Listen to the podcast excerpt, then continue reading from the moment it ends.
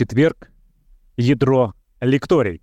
Добро пожаловать, друзья! Мы рады всем, кто успел к нам присоединиться, или тем, кто уже спустя несколько дней после нашего лектория смотрит эту трансляцию в записи.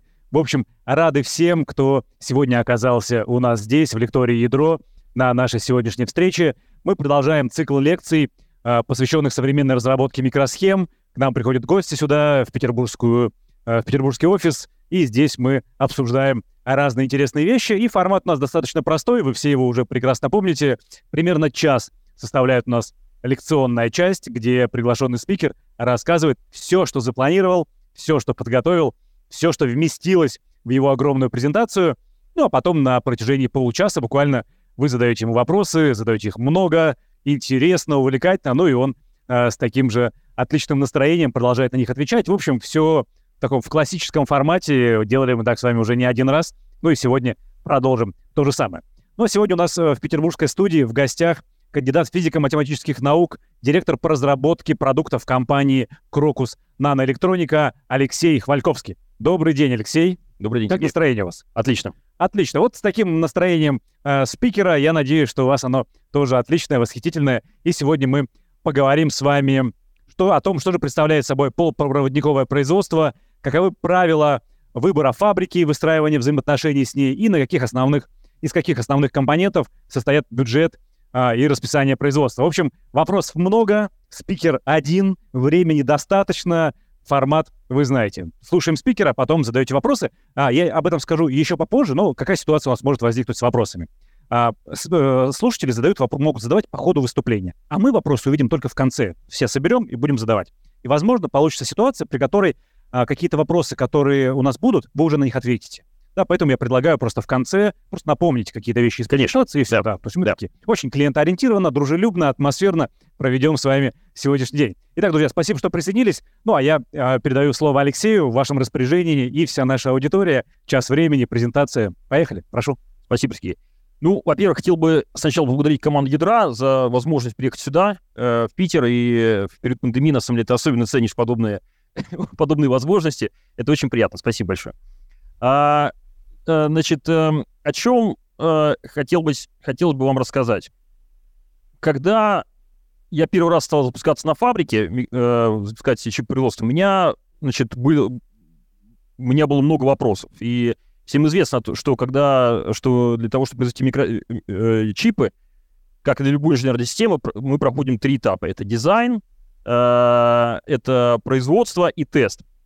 И если о дизайне э, на самом деле даже теории производства и тесте э, было достаточно много информации, которую я мог собрать, то на самом деле о том, как э, работают фабрики, вот э, как понять, как выстроить проект вот запуска чип-производства, это было на самом деле довольно такой большой тайной, и очень, мне очень не хватало информации, которую можно было бы, которая вот о том, как это работает. Это не написано в интернете, нет учебника по том, как работать с фабриками, а, Значит, э, и, э, и многие вот эти вопросы, о которых я буду сегодня рассказывать, они на самом деле познавались, э, познавались экспериментально, и в этой лекции пытался положить то, именно то, чего мне не хватало с самого начала, о том, действительно, какие-то общие вещи о том, как появляются цвет микросхемы, и, эм, значит, и в свете, значит, и в, вот в контексте вопросов о том, как работают фабрики и как выглядит проект запуск чипов производства. И в частности, это сводится на самом деле к двум э, очень важным вопросам о том, как, э, значит, как выбрать фабрику, э, как э, с ней выстроить взаимодействие и как примерно выглядит бюджет расписания, что может пойти, э, значит, штатное, нештатное, в каких ситуациях. И мы как раз вот цель лекции о том, чтобы дать вам представление о том, как об этом мире, вот мире, мире полупроводникового производства. Значит, э, кстати, напомню, что о дизайне вы, надеюсь, слышали в прошлый раз на лекции Дениса Нефедова. Итак, о том, как, произв... значит, э, о том, как дел... значит, э, рождается микросхема. Все начинается с песка. А, значит, э, песок, он расплавляется, песок это CO2, а, он и а, он расплавляется до и очищается до невероятно чистого состояния. До состояния, значит, то, что вот, может быть, видите внизу 10 число, это вот 9, много, много до девяток, это на самом деле 9, называется частота 9n, Э, и даже больше. А, и, а, значит, э, и, э, и сначала это выглядит как расплавленный котел, в который могут добавить какое-то количество примесей, чтобы э, даже с примесями оно было вот частоты 9N. А после этого э, из этого котла э, из него вытягивается, э, э, вытягивается такой слиток. Слиток, который видите здесь на втором э, слайде, это, это на второй картинке здесь, это такой, э, значит, э, э, действительно большая, э, большая такая, значит, э, большой такой слиток, э, э, значит, круглой формы, и у которого э, просто э, невероятно точная э, по, отношению, к, э, насколько мне известно, практически к любым искусственным сделанным материалам на сегодняшний день кристаллографическая структура и чистота. То есть вот это, это наверное, самый, самый чистый вот из таких материалов, которые человек научился делать. И из него специальной пилой вырезают такие диски – диски очень тонкие и э, э, диаметром э, значит, э, несколько значит, десятков э, сантиметров. Они называются полубельковыми пластинами. А, пластины бывают э, разного диаметра. А, значит, на сегодняшний день самые распространенные это пластины диаметром э, 300 миллиметров. Значит, э, э, и, соответственно, как бы диаметром 300 миллиметров, а толщиной порядка чуть меньше миллиметра, где-то 700, 775 микрон, если быть чуть более точно. А, и большинство полубыткового производства на сегодняшний день, оно э, как раз э, делается вот на таких э, пластинах, на пластинах, значит, диаметра вот порядка 300 миллиметров. А, но, значит, кроме того, есть, используются в том числе и другие технологии, они более, несколько более старые, и технологии, которых пластин диаметров 200 миллиметров и даже меньше, 150, очень редко встречается 100, но даже они бывают, но в очень специальных процессах. И, соответственно, доля, э, доля этих э, доля э, микросхем, которые производятся на этих пластинах, она, соответственно, падает довольно резко. То есть больше 70% микросхем производится пластин 300 мм, а, значит, около 20, это чуть больше, может, даже на 200 мм, и все остальное меньше там 7%. Как э, рождается микросхема? На самом деле процесс создания микросхемы очень-очень напоминает создание фотографии. Uh, и вот здесь, на этом слайде, я Э, достаточно схематично рассматриваю основные процессы. А, каждый, э, значит, каждый этап э, создания значит, нового компонента микросхемы, он стоит в том, что на пластину напыляется какой-то слой. Он может напыляться из... Пардон. Значит, он может напыляться из газообразной фазы, он может быть просто окислом пластины в специальной камере. Значит, ну, как правило, все начинается с некого нового слоя. Затем на него сверху, э, э, значит, э, на него на самом деле наливается, как правило, из жидкой фазе э, материал, который, который обладает специальными э, э, чувствительными свойствами к свету. Он называется фоторезист. И специальные полимеры, э, структура которых она изменяется под действием, э, под действием излучения. И этот фоторезист это напоминает вот фоточувствительный слой фотографии. Он как правило, наливается, пластина раскручивается так, чтобы он очень равномерно, тонким слоем э, заполнял всю пластину. После этого э, э, значит, пластина засвечивается э, э, очень э, плоскопараллельным, э, когерентным излучением, э, лазерным, как правило. Э, так что э, и засветка идет через, э, значит, через специальный фотошаблон, который называется иногда маской. А, и вот изображение а, этой маски, в данном случае такая вот буква «П», которую здесь видите, значит, такая черненькая, она переводится на, а, значит, э, она формирует изображение на фоторезисте. Там, где свет, там, где свет значит, прошел через прозрачную, прозрачную э, эм, значит, э, часть маски, он засветил фоторезист. Там, где он не прошел, он не засветил его. И после этого а, с фоторезистом происходит э, специальная манипуляция для того, чтобы фиксировать э, вот этот рисунок. В данном случае, э, значит, так что тот рисунок, тот, та часть рисунка, которая, в которой не, в которой не попал электрич... не попал, не попало излучение, оно осталось на маске, а значит, та часть, которая была засвечена, она удалилась с нее. И после этого происходит какая-то физическая операция. Часто это травление.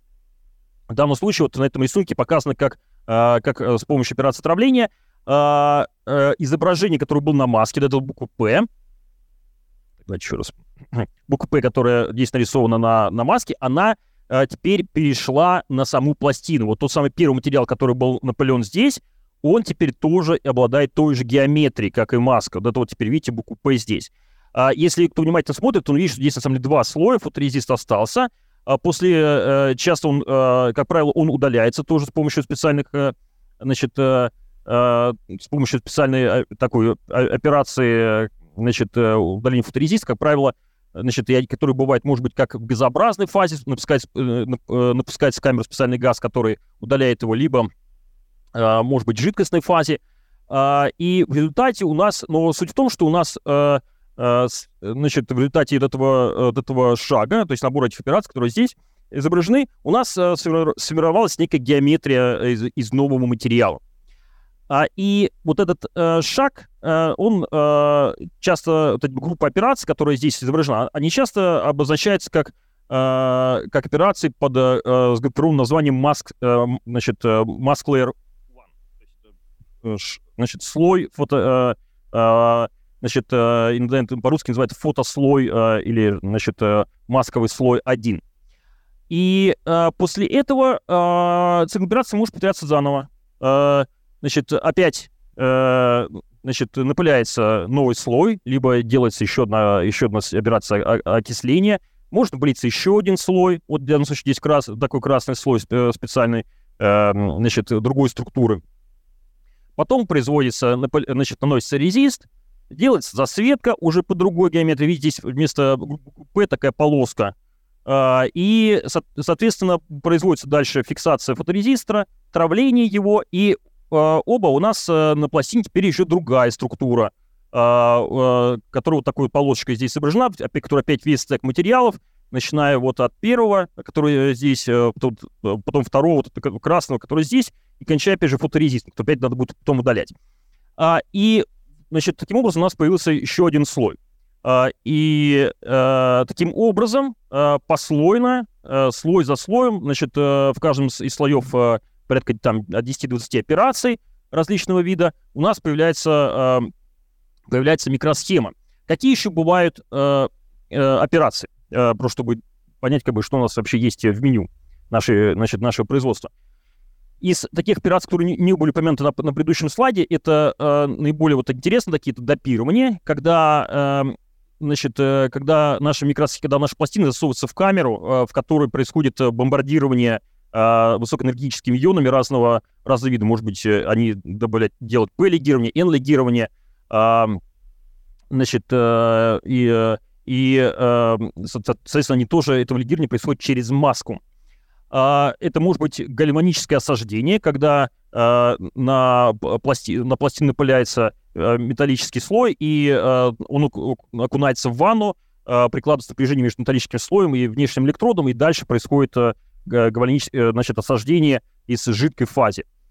И, значит, это химико-механическая полировка. Это уже, на самом деле, важнейшая операция, значит, э, микроэлектроники, которая Э, э, значит, с помощью специальных вот подушек, вот здесь вот э, это вот, значит, валик, который здесь, он называется, значит, то есть вот, вот у него нижняя часть называется подушкой, хотя на самом деле это очень твердая такая, значит, твердая такая, значит, металлическая, как правило, деталь, значит, и между, и, значит, то есть и благодаря вот этой операции у нас пластина, значит, э, э, на пластине формируется очень ровная поверхность для следующей операции. И тоже это метрологические операции, которые являются тоже важнейшей операцией в линии, когда у нас а, производится за, значит, а, исследование а, раз, крит, разных критических размеров. Например, вот на метрологической операции, вот то, что введено здесь красным кружком, может быть, вот видите, такая маленькая-маленькая здесь как будто дырочка. Вот одна из метрологических операций может быть в том, чтобы на пластине в э, большом, э, значит, э, в большом наборе локаций измерять размер вот этой дырочки и по ней судить о качестве процесса. Кроме того, есть еще электрический, электрический тест специальных структур, не, как правило, не продуктового устройства, а именно специальных структур, которые тоже контролируют качество процесса, и различные вариации от всех этих операций, которые, о которых я сейчас, сейчас рассказал.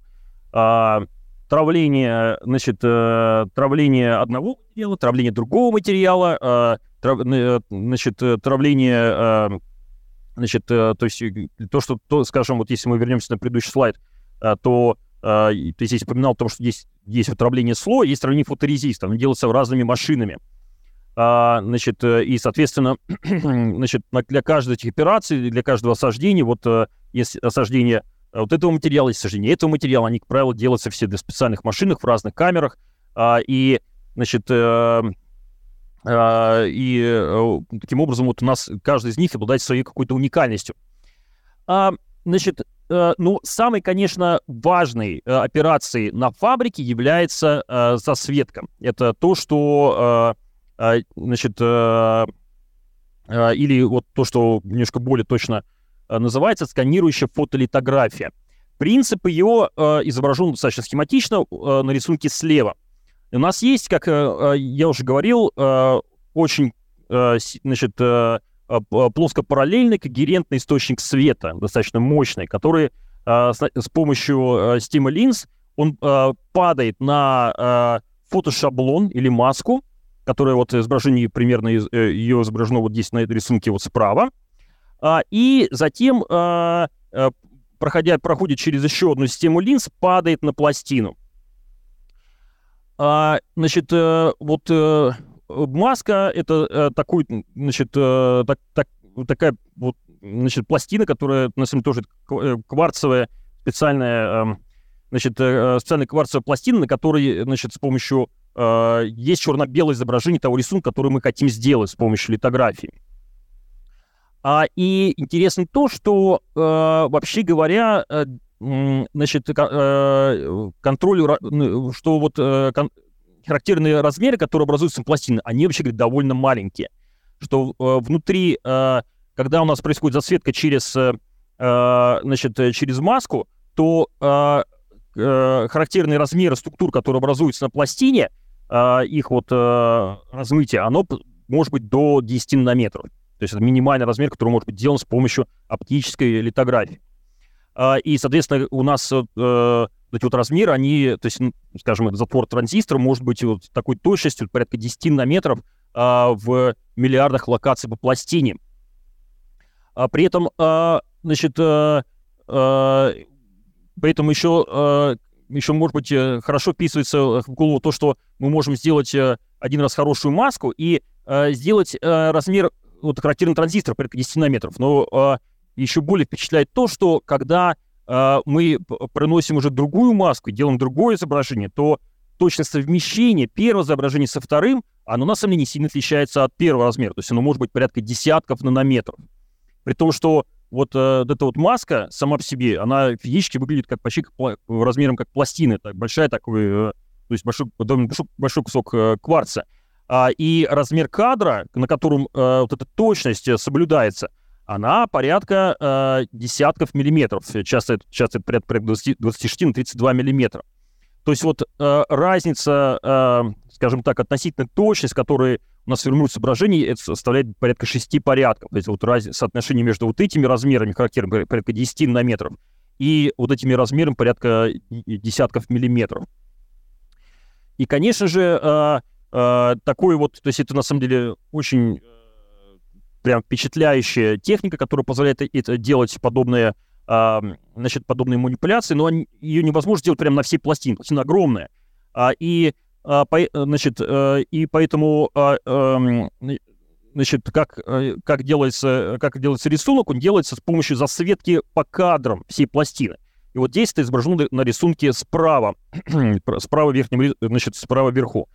А, идет засветка, э, начиная от краев пластины, даже заходя за край пластины, и идет, э, к примеру, здесь зелеными квадратиками область, которая засвечена. Идет сверху вниз, потом следующий слой, потом следующий слой, и таким образом у нас происходит сканирование пластины. Каждый, на каждом этапе сканирования происходит э, засветка, э, засветка какой-то области. И таким образом у нас э, заполняется этим рисунком вся пластина. А, и, а, значит, а, и из-за этого пластины, вообще говоря, как правило, они имеют такую специальную такую структуру, благодаря которой они по-английски называются полупроводниковыми вафлями, semiconductor wafer. просто по той причине, что у них такая, получается, вот рисунок, как видно, может быть, здесь, что он такими квадратиками, которые обладают как будто рифленую поверхность, как, как вафли, там вот, в данном случае, вафли в мороженое. И, значит, ну вот, то есть это, действительно, эта операция, она является самой, она требует самого дорогого оборудования, является самой ключевой в, значит, в производстве. Поговорим немножко больше о масках или фотошаблонах. Итак, основанием маски является э, кварцевая пластина. Здесь, значит, на этом рисунке изображена достаточно старая маска, э, потому что в интернете что же найти изображение современных масок? Это изображение из Википедии, оно, по-видимому, где-то 70-х годов или даже, может, 80-х. Но, тем не менее, принципы остаются те же самыми. Э, она выглядит как э, такая, опять же, черно здесь на нем, на нем есть черно-белое изображение, в котором э, видно вот такое полуизображение с рисунком будущих чипов. И этот внутренний рисунок называется фр- кадром или фреймом по-английски. И э, внутри этого фрейма находятся э, следующие компоненты. Во-первых, там находятся продуктовые дизайны. И вот, вот эти вот видно здесь, э, вот э, на, этой, на этой конкретно этой маске у нас э, 4, 4 чипа э, по горизонтальному управлению и 5 чипов по вертикальному. Соответственно, будет у нас э, в одном кадре будет содержаться 20 продуктовых чипов. Они называются да, Prime Die по-английски. А, и они могут быть, э, то есть они значит, для разных запусков, для разных видов запусков, как мы, может, поговорим чуть-чуть ниже, бывает, значит, что этот Prime Dime 1, то есть у нас просто един, только один продуктовый чип на пластине. Бывает, что кладут их несколько. А, значит, кроме того, а, на ней, на этой маске, между чипами, вот в той линии, которая здесь не видна, на этом рисунке, но ну, вот здесь между ними есть небольшое расстояние, между ними располагаются специальные тестовые структуры, а, так называемые структуры а, контроля процесса, PCM, Process Control Monitor Structures. С помощью этих структур фабрика на каждом, на, или практически каждом маск-слое может, особенно когда у нас дело касается, значит, когда мы выходим на уровень металлизации, может э, контролировать качество процессов с помощью электрических тестов, пропуская ток через, э, значит, э, через структуры и э, значит, наблюдая за функционалом э, микросхем по электрическому сигналу. А, и кроме того, на них а, наносятся так специальные процессные структуры. Это структуры, которых не пропускается электрический ток, на которые нужны для выравнивание э, одного слоя относительно другого э, и э, значит, э, для, для ориентации э, э, металлургического оборудования и э, так далее. То, что, не, то, что структуры, которые нужны просто для, для того, чтобы э, для процесса и при этом не значит, для того, чтобы изготовить маски, при этом не, э, которые не пропускают электрический ток. А, свойство, конечно, фотошаблона, что они обладают высочайшей просто точностью, и э, на них очень мало дефектов, и благодаря этому произ... удается сделать э, чип, э, чипы, которые обладают очень, э, значит, которые обладают большим выходом годных на пластине и в которых есть миллиарды, там сотни миллиардов транзисторов, которые действуют как один, и они, конечно, значит, они изготавливаются на самом деле с помощью электронно-лучевой литографии. Если кто знает, что это такое, это другой тип литографии, который использует специальный пучок не излучения, а электронов, и они, вообще говоря, делаются, на самом деле, не на фабриках, они делаются в специальных, э, точнее, в специальных фабриках, которые называются маск-шопы, о которых мы даже практически здесь не будем говорить. А, и они могут быть очень дорогие. То есть запросто может быть, что, а, значит, маск-сет, то есть набор масок для процесса, он стоит миллион долларов, тогда, когда лот из 20 пластин, 5 пластин стоит порядка 100 тысяч. А, то есть, и поэтому очень важно понимать, что основной компонент бюджет, вот теперь мы, значит, у нас первый а, начинаю вот говорить о том, как выглядит бюджет. А Само бюджета пилотного запуска, то есть запуска, который, который э, ваш первый запуск, когда, когда хотите, когда хотите откатать, откатать ваш дизайн, это будет не стоимость пластин, а стоимость масок. Как они, э, как могут быть уменьшена стоимость масок?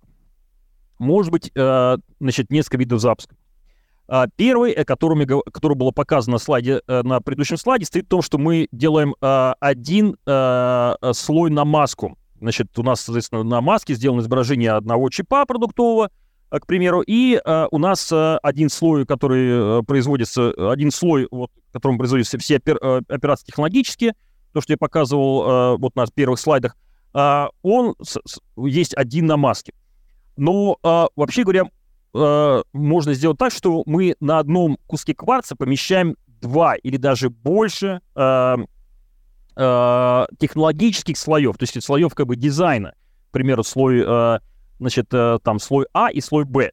То есть, э, вот, к примеру, э, если мы говорим вот э, об этой значит, структуре, здесь у нас изображена масса, которых здесь 5 э, чипов, здесь э, по, по горизонтали 5 чипов, по вертикали 6, то э, Значит, э, соответственно, мы э, разрезаем ее пополам, и дальше у нас э, рисунок, значит, одного слоя, значит, у нас, соответственно, будет геометрия, в которых у нас здесь 5 чипов, здесь 3 чипа, и слой А и слой Б относятся к разным слоям дизайна.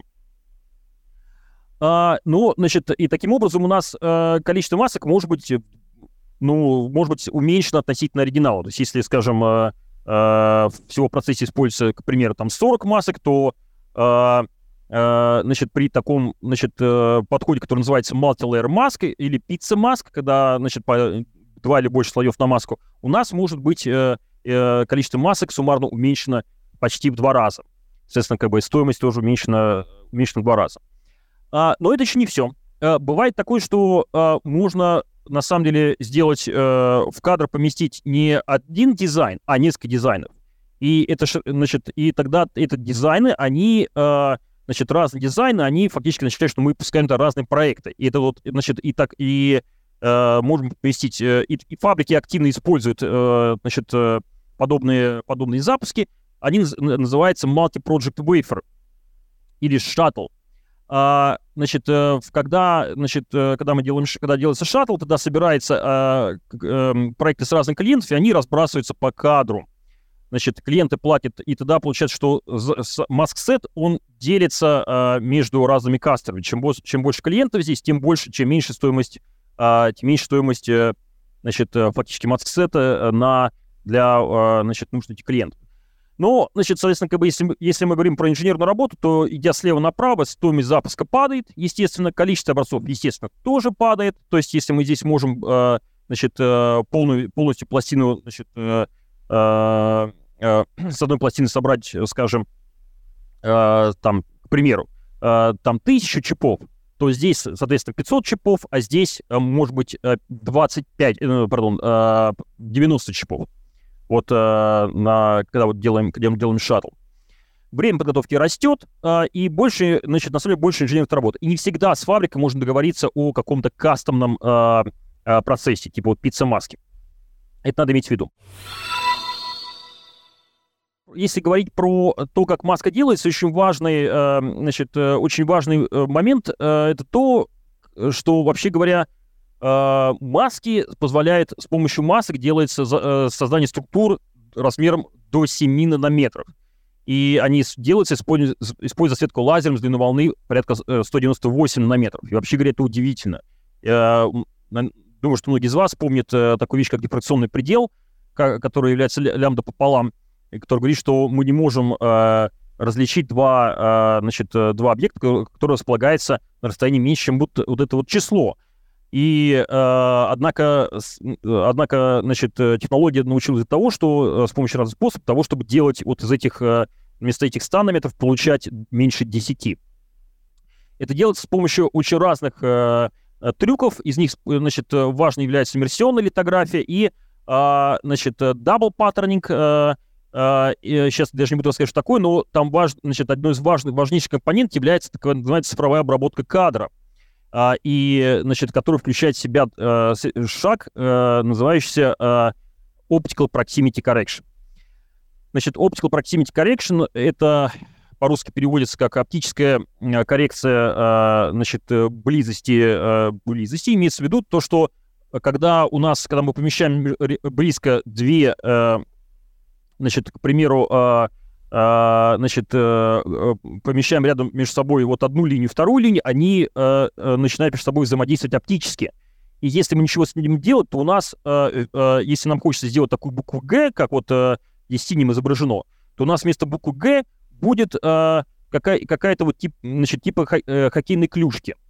А, и чтобы этого не получилось, то делается специальная трансформация с, с этим кадром, которая значит, в результате которых дизайн из, из синей буквы Г, он приобретает вот такую вот, вот форму с такую специфическую, как, значит, как здесь сделано зеленым цветом. И это позволяет сделать пускай не идеальную букву Г, но уже не хоккейную клюшку, а вот букву Г, которая здесь нарисована красным цветом.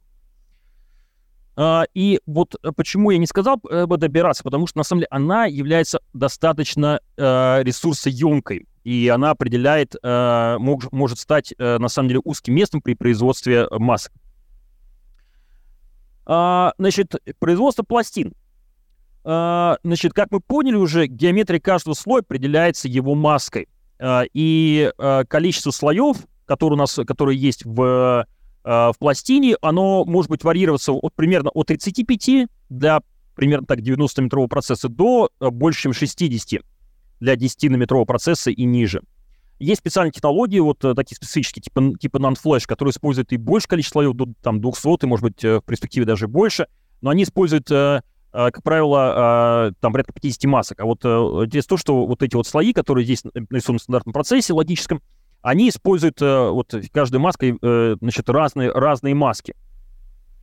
И вот э, удивительный факт, то, что вообще говоря, значит, то, что цена пластины может быть определена достаточно грубо, но в то же время с хорошей точностью, если вам интересен порядок величины, следующие формулы.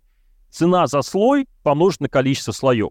Очень просто мы знаем, берем технологию, э, значит, э, э, и, то есть мы знаем, то есть можем спросить, какое количество слоев, это почти публичная информация, и умножаем на цену за слой. А цена за слой — это еще более удивительная вещь. Она на самом деле, она не очень-то сильно изменяется от технологии к технологии. То есть для 90-метрового процесса и 10-метрового процесса она отличается, может раза в 2 или в 3 но не в 80 раз. То есть вот плотность э, транзисторов между 90-нанометровым процессом и 10-нанометровым процессом отличается в 81 раз. А цена за слой отличается раза в 2-3. Это на самом деле то, что позволяет э, э, развиваться микроэлектронике. То, что вот цена за слой, она не очень-то сильно изменяется. И таким образом мы можем посчитать, быстро прикинуть на бумажке, какой у нас будет цена э, пластины в продакшене. Например, если это 35-нанометровый, 35-слойный процесс, э, и, и цена, значит, мы знаем, что 90-нанометровый это, может, не самый, значит, Advanced Note, скажем, 50 долларов положим э, цену за слой, у нас цена за пластину будет 1750. Но она, значит, примерно там будет плюс-минус, э, значит, попадем. Может, чуть поменьше будет для, для процесс, может, побольше. Значит, зависит от фабрики. 10-наметровый э, процесс, у него будет чуть побольше цена, примерно 100 долларов, слоев побольше, получится 6,5 тысяч за пластина. Ну и где-то так, то есть если вот это на самом деле э, примерные расчеты, а, а для, они очень зависят от фабрики, от объема и так далее, но на самом деле примерно э, будет примерно что, что-то в этом, в этом духе. И интересно то, что производство, на самом деле, тоже э, считается примерно так же. То есть время производства считается примерно так же. Это количество дней на слой помножить на количество слоев. И, э, то есть мы можем прикинуть тоже, соответственно, сколько будет идти наш лот. Э, если наш лот, э, значит, э, занимает, э, то есть в нем, значит, 35 слоев, и мы прикидываем, что он будет идти э, по э, 2 дня на слой, что такая более-менее стандартная скорость, э, то это будет идти, он будет примерно идти 10 недель. И это, соответственно, там 2 с небольшим месяцем. Если это 10-метровый процесс, который 65 слоев, э, при той же калькуляции у нас будет 19 недель, то есть 4,5 месяца. И тоже мы сразу получаем довольно, э, то есть, с одной стороны, грубо, с другой стороны, она по порядку величины правильная оценка, э, значит, правильная оценка — это скорость движения слоев, скорость движения лотов. А вообще говоря, это довольно удивительно, потому что, э, значит, вот здесь написано, вот, э, значит, дни, сколько дней на слой, э, по, опять же, по технологиям не очень сильно изменяется, и это, э, оно значит, э, варьируется примерно от 0,8 дней э, за, значит, э, до 2. При этом 0,8 дней это такой специальный лот, который, который, который высокий приоритет, так называемый bullet лот. значит, bullet это пуля, пуля по-английски, то есть который пулей. Он, значит, пулей разгоняет все остальные лоты с линии, значит, и падает на оборудование. За это, конечно, требуется, значит, при, премиум, премиум деньги, но вообще говоря, на самом деле это просто, когда вот ты думаешь, что вот один слой — это примерно 15 операций. Uh, у нас есть, uh, Значит, э, и они осуществляются, например, для 15 пластин. То есть это вот размер, как, как правило, буллет лота, там 12-15 пластин.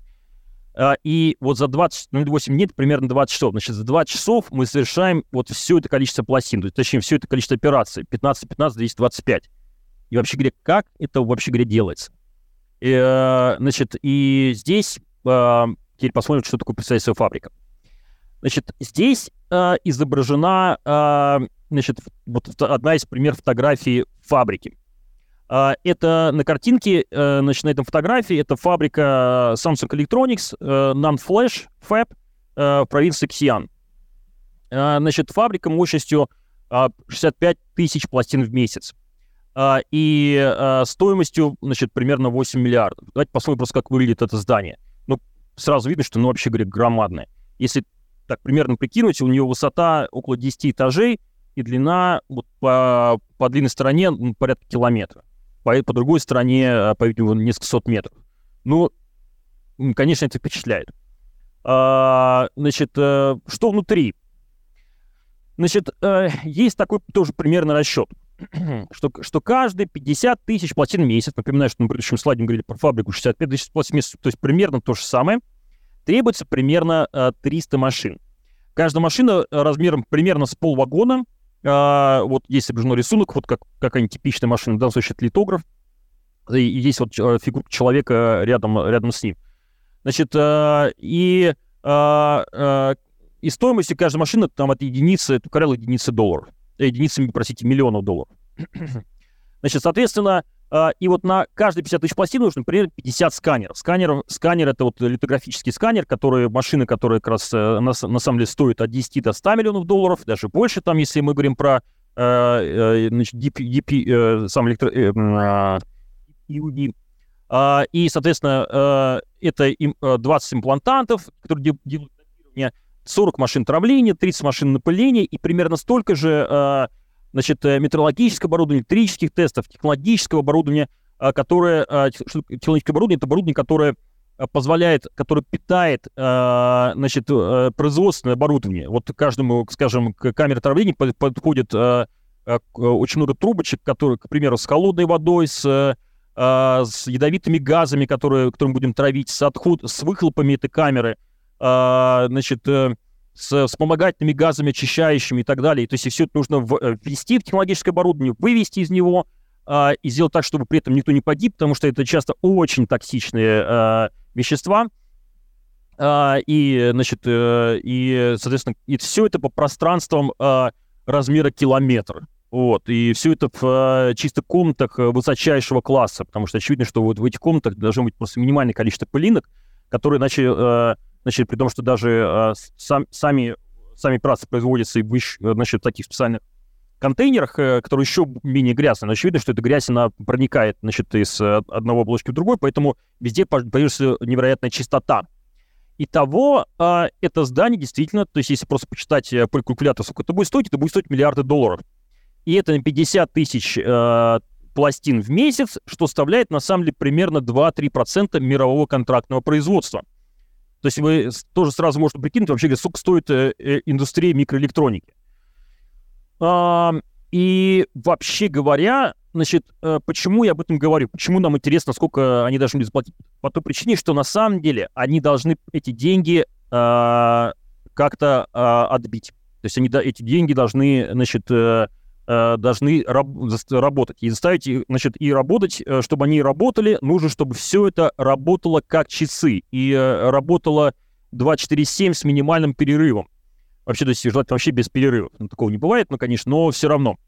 Значит, и просто, и на самом деле, вот, э, вот эта цифра, которая здесь, то есть ту инвестицию, которую туда ввели, она стоит просто колоссальное давление на фабрику, чтобы она, э, значит, за, чтобы она э, значит, все свои процессы просто отполировала до, до уровня.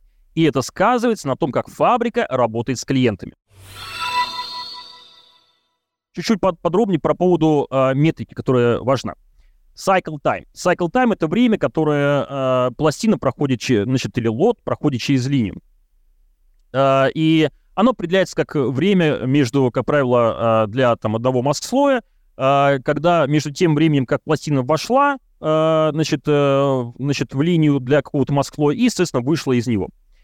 А, и, значит, э, э, у нас, то есть вот здесь изображено вот на этом при примере, значит, на этом графике картинке изображено, как вот пластина путешествует, она, скажем, пластин, значит, лот из, значит, из там 10, там 12, 15 или 25 пластин заходит в машину какую-то, над, над всеми пластинами последовательно совершаются какие-то операции, скажем, нанесение слоя, и она может занимать там несколько десятков минут на лот. Потом она выходит, она ждет, пока ее пустят на следующую машину, заходит в нее, на ней совершает следующие операции, выходит, заходит в следующую машину и так далее, тогда пока, не, пока она не выйдет. А, и, значит, в это, это время оно разбивается, на самом деле, на, значит, э, три таких, на самом деле, два больших блока. Одно — это время ожидания, пока пластины припаркованы, ждут своего времени, э, значит, для того, чтобы зайти в машину, и, э, значит, время процессинга, в котором тоже содержится некая задержка, а, но она как бы от нее нельзя избавиться. Задержка де-факто того, чтобы из этого контейнера, в котором они путешествуют, чтобы она вошла в оборудование и вышла из него. Оно сейчас считается отдельно от, э, от времени, собственно, обработки. Значит, а, и, как правило, а, как правило, э, значит, вот это вот э, большинство, вот этот cycle time определяется, на самом деле, не временем процессинга, а временем ожидания. А, и, значит, э, а, особенно если мы говорим о стандартном процессе. У, э, у, у, у приоритетных лотов это bullet лот, а, значит, э, вот эти вот времена, они не сказать, что время ожидания, оно равняется нулю, но оно, оно становится сравнимым или даже, может быть, иногда меньше, чем processing time.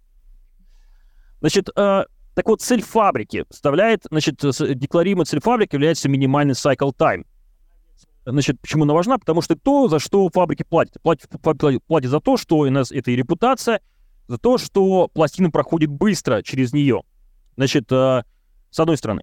Но с другой стороны, э, цель, очень важно понимать, что цель, и даже на самом деле более важная цель для фабрики, стоит в том, чтобы э, у пластин, у, э, оборудования был минимальный простой.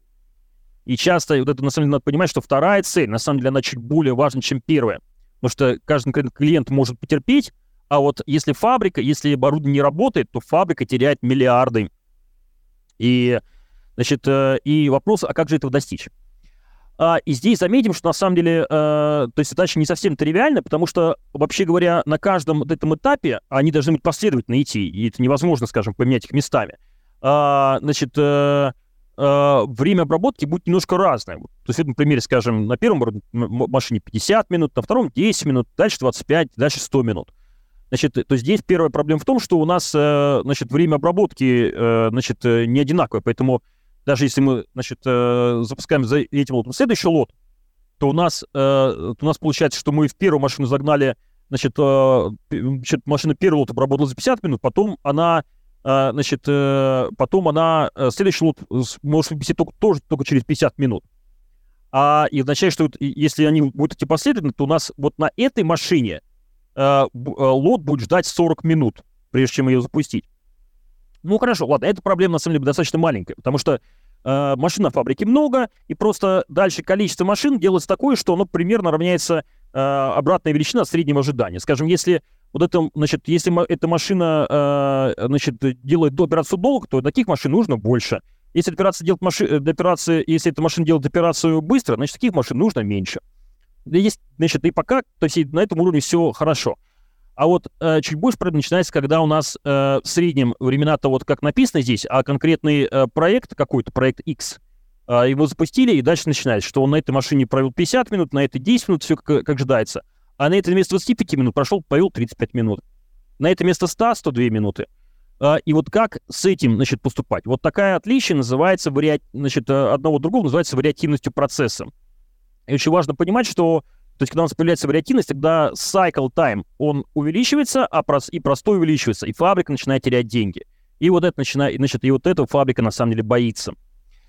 А, и есть, на самом деле, специальные вот э, модели, э, то есть специальная теория, как считать э, загрузку фабрики, как, как ее минимизировать простой машин, как сделать так, чтобы оборудование работало. И это, на самом деле, очень интересная теория, э, и, э, значит, светлые головы над ней, значит, работали, и Э, научились это считать.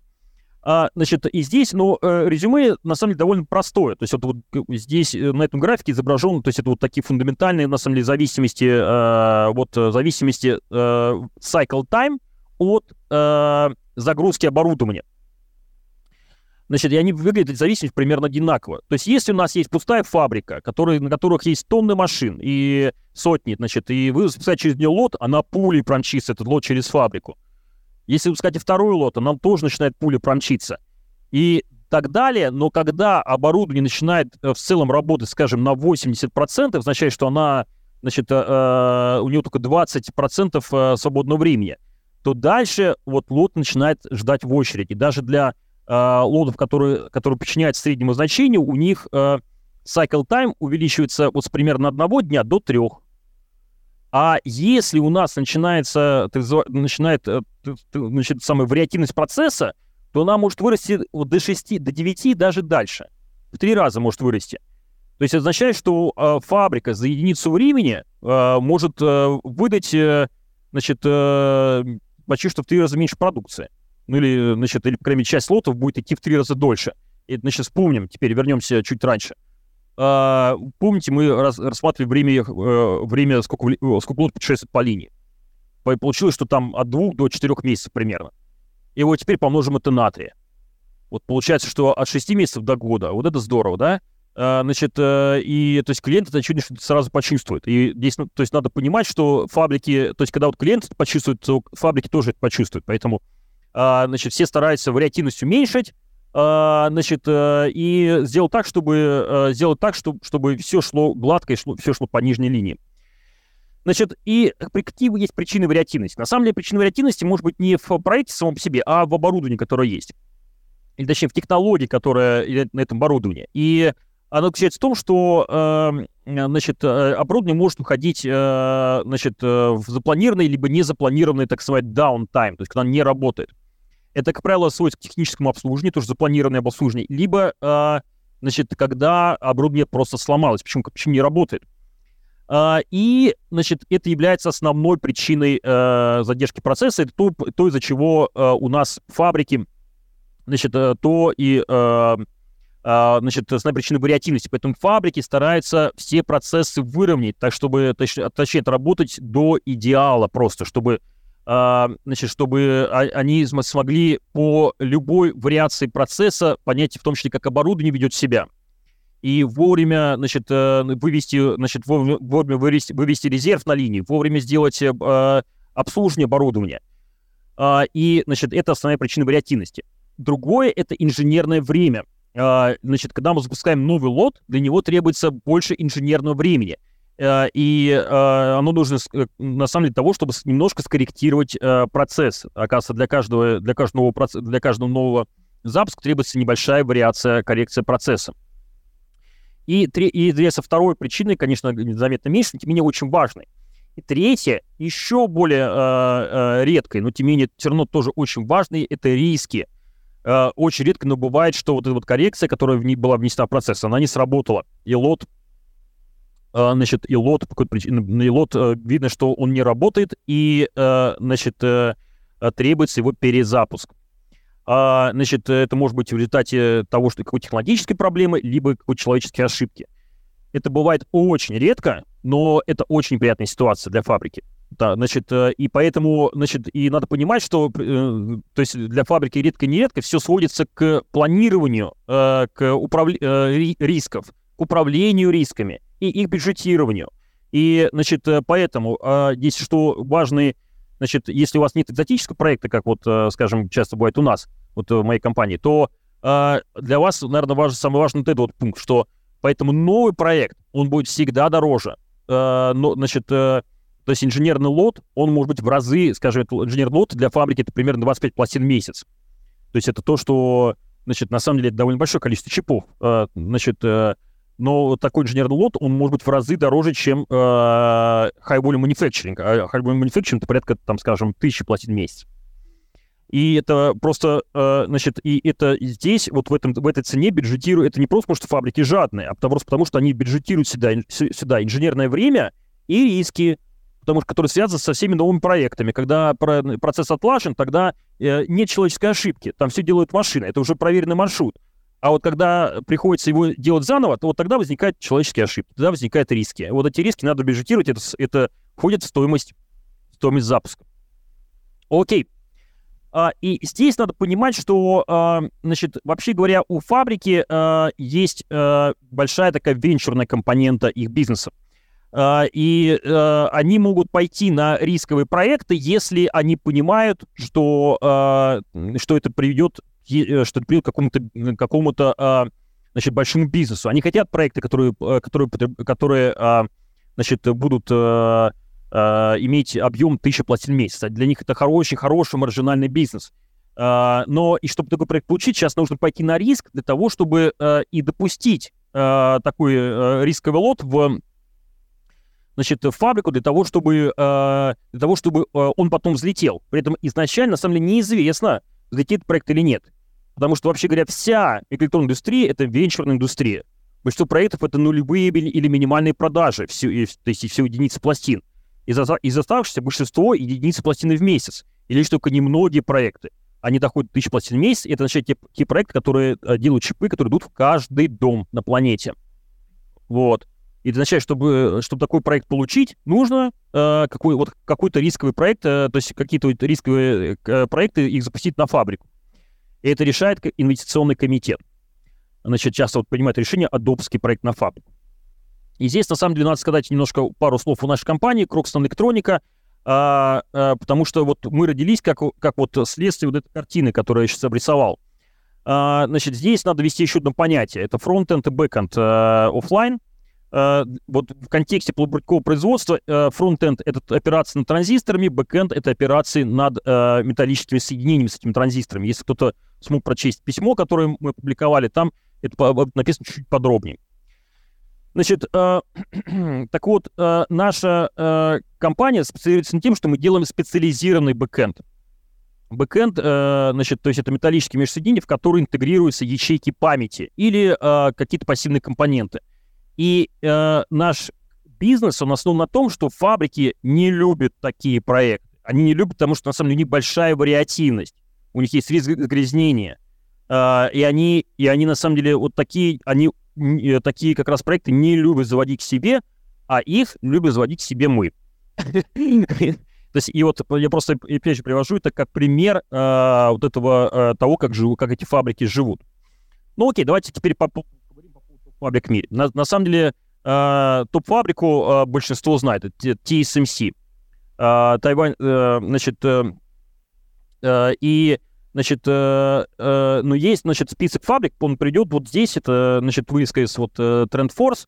Э, значит, э, и давайте просто немножко посмотрим на эту таблицу. Значит, здесь придет топ-10 фабрик. Э, значит, по списку это TSMC, Samsung, Global Foundries, э, э, UMC, SMIC, Tower Jazz и еще несколько. Я просто... Э, надо сказать, что я э, вот эм, э, только не... То есть вот из этого списка я, э, при том, что я все время с фабриками работаю, я вот, не, начиная с точки 7, я не знаю эти фабрики вообще, что это такие, кто это такие. А, значит, э, никогда, никогда о них не слышал. А, и, и тоже интересно то, что вот э, первая строчка здесь, TSMC, вот э, у нее, э, вот с правой колонкой здесь, это объем рынка. Сколько рынка контрактного манифакчеринга. И вот эта первая строчка, она занимает ни много ни мало 54% мирового контракта в рынке производства. Вот это да. Получается, что вот, то есть это почти что монополия. Вот одна фабрика, она занимает э, больше половины рынка. Э, конечно же, в объемах чипов это, значит, э, то есть если мы в объемах пластины или там запусков, конечно же, распределение было немножко другое, потому что, скажем, э, вот следующая, значит, э, строчка номер три, Global Foundries, у них нет 7-метрового процесса. А, и, а у TSMC есть и 7-нанометровый, и уже 5-нанометровый процесс, даже 3-нанометровый запускается. Означает, что они более дорогие процессы себя завели. А, значит, а, у нас есть а, и... Но, тем не менее, все равно это очень впечатляющая картина. А, то есть разница между первой, вот это, опять же, это TSMC и вот а, строчка номер 5, SMIC, больше в 10 раз. Ну, в общем, конечно, то есть это видно, что а, на рынке есть один большой гигант, а, и, значит, а, и все остальные, они гораздо меньше. Значит, э, ну, интересно то, что, то, что вот, замечание здесь, что на самом деле здесь список-то он сделан не по, э, значит, он сделан по бизнесу э, Foundry, то есть имеется в виду контрактное производство. Если здесь, если сделать рядышком положить список крупнейших фабрик, которые просто производство пластин, э, имеется в виду пластин как для продажи, как для как сервис, так и для себя, то первым будет, то на самом деле э, первым будет э, Samsung. И самые крупные фабрики в мире, вот список принес здесь, это Samsung, только потом TSMC, а потом идут э, вот следующий список Micron, Hynix, Kioxia, это бывшая это Toshiba и так далее. Это вообще говоря продуктовые компании. Из них, кроме TSMC, это все продуктовые компании. Означает, что все-таки это просто какой здесь вывод, что на самом деле большинство фабрик делают не на продажу, а для себя. Это на самом деле тоже очень важно понимать. Uh, и вот чисто uh, такой foundry бизнес, он, только, значит, он у TSMC и Global Foundries, дальше вот UMC и SMIC, Tower Trust. То есть они, у них нет своих продуктов, они действуют только для, только как foundry, как foundry как выбрать фабрику, то есть как, какие есть плюс-минусы этих фабрик.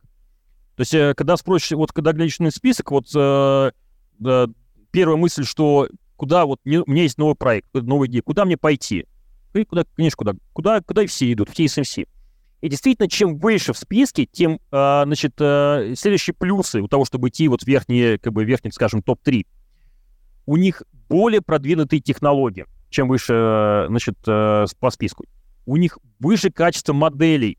Это то, что имеется в виду, что модель, то, что вот мы сделали дизайн, мы запустили его производство и дальше тестируем. И то, что мы видим на тесте, э, вопрос, насколько он отличается от того, что мы видели в моделировании.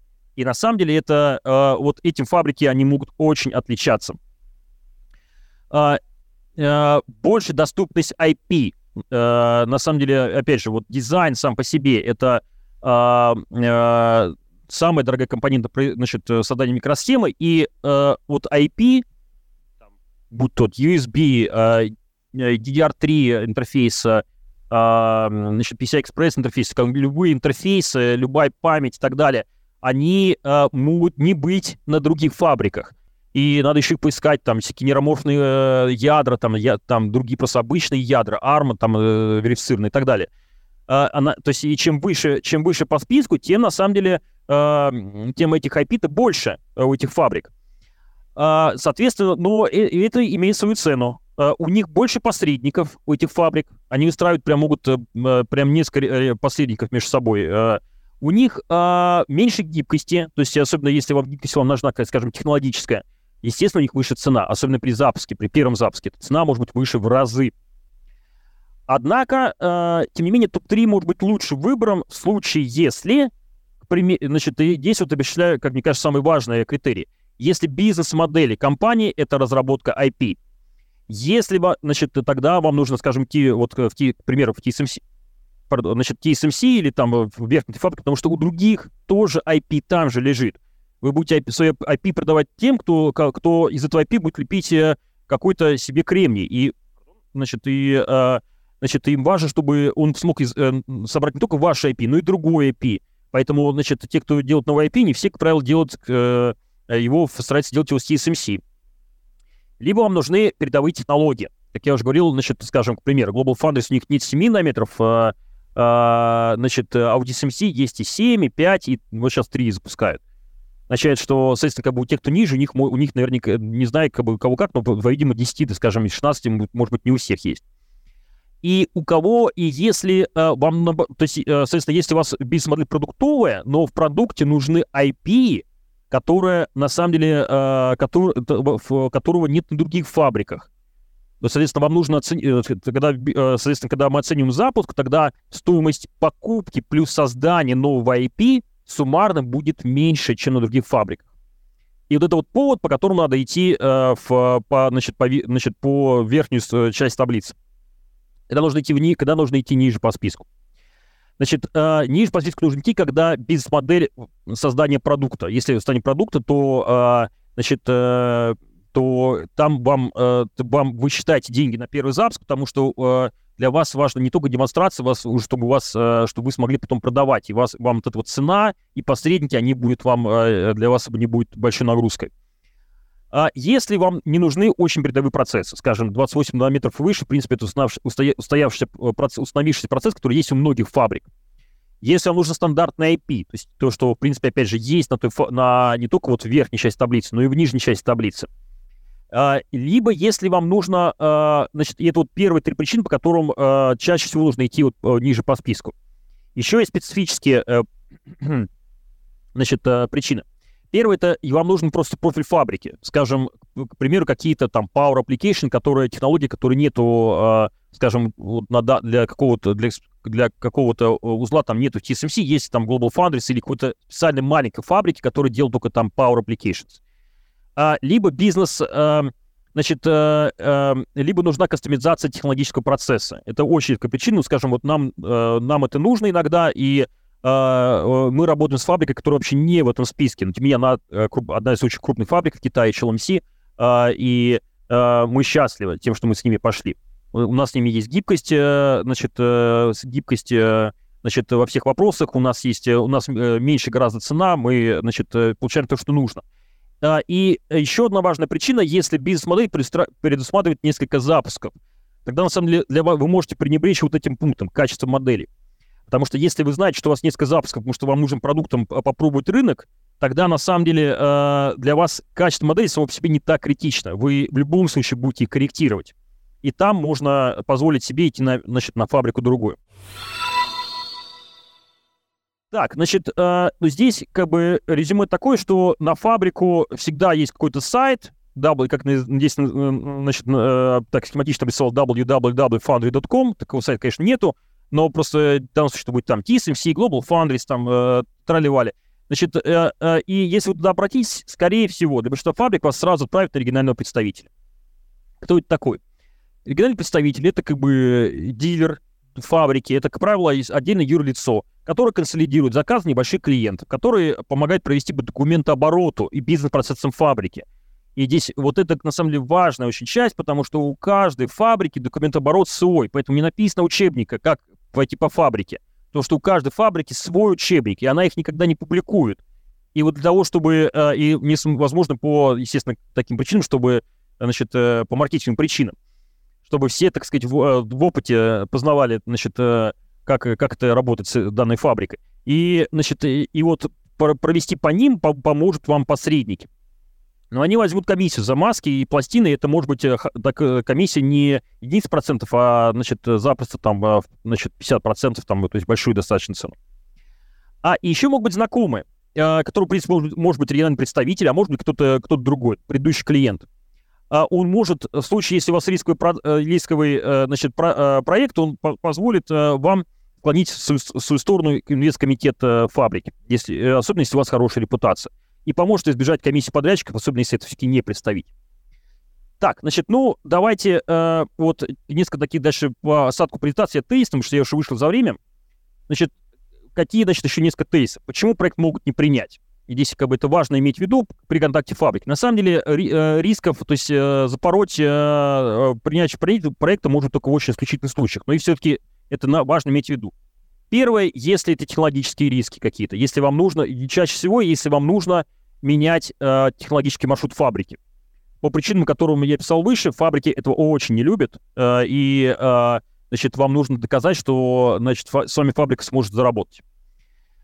А, на самом деле, больший риск, по крайней мере, для вот э, нашего российского э, значит, клиента, это, это санкционные риски. Вам нужно пройти экспортный контроль. Э, большинство IP, которые на любых фабриках в мире, на самом деле имеет э, американское происхождение, э, либо является деривативом с американского происхождения, что фактически делает все равно американским. И с вас запросит соответствие так называемому экспортному, так называемому ER, Export Administration Regulation Control, и любой IP, который может даже потенциально использовать систему двойного значения, потребует дополнительного скрининга. Это означает, что вам нужно выходить с командой с хорошей репутацией чтобы э, не подставить себя и фабрику. Фабрики тоже, на самом деле, часто они как бы они боятся. И, то есть, э, и они бывают наказаны очень больно, и они тоже как бы им очень не нравится. Значит, нужно быть э, э хорошей командой, которая позволит, которая будет понятна, значит, э, быть открытым и прозрачным. Это важный, важный компонент. Значит, э, и вот совсем тоже тезисно, значит, э, э, как мы говорили, вот, опять же, в одном из слайдов, что теория, значит, что на самом деле, от, что теория так стоит в том, что от запуска до конца производства стоит три месяца. На самом деле это так, и работали большинства проектов. Но, значит, бывают отклонения. И, значит, вот я привел как бы опыт нашего реального проекта, когда мы тоже написали в бизнес-плане, что это будет три месяца от конца дизайна до значит, э, до теста, а получилось реально чуть ли не 8 или там 7 с небольшим. И все это потому, что, значит, э, все это потому, что мы, э, опять же, значит, когда требуются какие-то нестандартные операции, даже не технологические, а просто даже с масками, скажем, комбинированные в один запуск несколько чипов, тогда это может занять реально очень много времени. И э, у меня же нет времени на этот слайд, но э, суть в том, что данные, которые, вот что дизайн сайнов, это вот то, что, как бы, чем заканчивается предыдущая, предыдущая лекция. Э, конец, диз, конец дизайна. Ага. Значит, э, э, окей, э, то на самом деле это, это еще не начало работы фабрики. И, э, значит, и это то, и не тот же момент, с которого начинается отсчет времени, когда значит, э, получится эти самые три месяца. И здесь вот, э, э, значит, мне дали немножко больше времени, я расскажу чуть-чуть поподробнее, что предстоит. Когда закончен дизайн, дизайнеры открыли шампанское и пьют его. На самом деле, э, прежде чем проект зашел на фабрику, нужно еще сделать одну важную вещь, заполнить type-out forms. Это, значит, такой документооборот в фабрике, который с огромной степенью детализации, реально документация на многие десятки страниц, заполняется информация из огромного количества технических деталей, заполняется информация о вашем запуске. И часто это такой достаточно итерационный процесс. Э, вот э, на, у меня были случаи, когда у нас выходил несколько дней просто на то, чтобы понять, как, как войти в систему, которая, э, на которой написано по-китайски, и, где же, там начать заполнять эти формы. Особенно если несколько, значит, если несколько контрибьюторов в IP, то это просто может быть достаточно таким э, интересным занятием. И вот на вот это вот э, Tapeout Forms они запросто может потратить несколько недель. А, и, ну хорошо, э, когда вот, значит, на самом деле нажали кнопку Submit, вот тогда начинается процесс, который называется, э, значит, в узких кругах Tape In. То есть это когда начинается, э, когда ответственность прикладывается на фабрику, и фабрика становится э, ведущим в проекте. И они, фабрика должна сделать э, ряд операций, среди них здесь написаны наиболее такие критичные. Они должны сделать, э, значит, собрать э, IP с разных вендоров. Часто вендоры э, не хотят, чтобы вот другие участники консорциума видели их IP, поэтому они представляют их в виде black box а. И, и э, значит, это фабрика, либо mask shop, они делают э, операцию merge, то есть совмещение, как бы совмещение, когда, значит, э, сеть black box а заменяется каким-то реальной, реальной схемотехникой они э, формируют кадр, тот самый кадр, который войдет в маску. И э, дальше они делают операцию, которая OPC. Если помните вот эту букву Г, которая там была, значит, э, э, была то хоккейной клюшкой, то, значит, э, такую букву ИЗЮ. Э, значит, превращался потом как бы в обычную. И вот эта операция OPC, а если, особенно если э, под это не, э, значит, э, забюджетировано достаточное количество ресурсов, она может занять э, довольно много времени. Она может реально узким местом, и на ней может проект висеть прям несколько месяцев. Вот, и то есть, когда вот, э, то есть, если это увидеть, то, точнее, если просто действительно, если, если войти в какой-то вот процесс, когда мы, скажем, хотим сказать полный маск-сет, но э, раскидать там чипы, как нам хочется, то вот запросто можно нарваться вот на такую ситуацию. А затем, значит, э, после них происходит э, проверка, э, значит, э, Э, проверка визуальная того, что получилось, так называемый JDV или Job Deck View, это визуальный контроль. И если все окей, если, э, значит, э, если все окей, тогда вот происходит, значит, событие, которое называется tape-out. Tape-out — это когда маска отправляется в производство. То есть это вот, то есть на самом деле вот дизайн так закончится здесь, а на самом деле, когда происходит первый акт производства — с данными происходит еще много чего. То есть да, с данными э, происходит, происходит довольно сильная обработка, которая, э, значит, только после которой вот начинается первый, значит, первый акт производства. И сначала производится, значит, эта операция называется, событие называется tape-out. Значит, и надо понимать, что от tape-in до tape-out, э, в зависимости от того, как, как идет проект, может пройти, как я сказал, довольно много времени. А, значит, а может быть и нет. Значит, если, э, если, ресу, если вы идете по стандартному маршруту, если вы идете по маршруту, при котором все ресурсы, они выровнены под э, проект. Часто это бывает, на самом деле, в шаттлах, когда у шаттлов есть расписание, э, э, и, значит, нужно, и все стараются попасть в них. Там все знают даны, дат, даты, когда нужно заполнить все эти формы, и они просты достаточно э, для шаттлов, и дизайн сайнов сделать. Вот тогда как бы там э, просто вот эти, э, значит, это время, оно аллоцировано в, нужное, в нужном месте. И тогда, на самом деле, э, э, э, вот, вот этого, вот этого э, отрезка клиент даже может не видеть. А, значит, э, и вот э, тоже здесь надо понимать, что все эти операции, они происходят послойно. И поэтому, значит, действительно, то есть когда вот произошел IP Merge Frame Generation, дальше у нас происходит PC, он происходит, может произойти, он идет просто дальше по слоям. И он может идти для слоя 1, скажем, маsk layer 1, потом а, потом производится маска по этому слою, потом эта маска запускается производство, и, а, значит, э, и это у нас появляется первый рисунок на пластине. И э, часто бывает так, что фабрики подстраивают расписание таким образом, что к этому как, моменту, когда, пласт... когда вышел э, пластина с первым слоем, подходит вторая маска, которую произошли те же операции. И, значит, маска подошла, и сразу ее запускает в фабрику и делают на ней слой второй на пластине. И так далее. И, опять же, если все выровнено, тогда у нас все слои, они, значит, э, сделаны вовремя, и тогда, а, значит, э, разница между фбин и фбаут, э, это когда фбин это время, когда пластина первый раз зашла в линию, а, а, и фбаут, значит, это вот время является доминирующим в, во всей этой картине, и тогда расписание соответствует той прикидке, которую мы говорили в этой лекции. Значит, это бывает при стандартном маршруте, да, вы все эти операции не увидите. Но стоит вам отклониться, и э, вам придется с, э, со всей этой схемой познакомиться более детально. Значит, э, э, на самом деле, вот на этом все. Э, значит, резюме такое, что исследование микросхем — это послойный процесс, стоимость и время обработки слоя примерно константа, и это как бы является то, что, на что базируется закон Мура — Стоимость плотной партии может отличаться в разы, это, это важно иметь в виду, и важно знать то, что можно ее сбавить, э, если, у вас, э, если вы взлетите.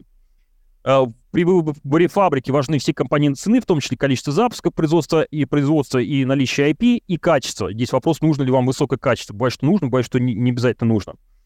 Ну и какие цифры по расписанию. Спасибо большое. Есть какие-то вопросы у нас? Супер. Спасибо большое за лекционную часть. Вопросы сейчас у нас появляются. Мы их Продолжаем ждать от вас. Вы на протяжении всего этого блока можете продолжать их задавать.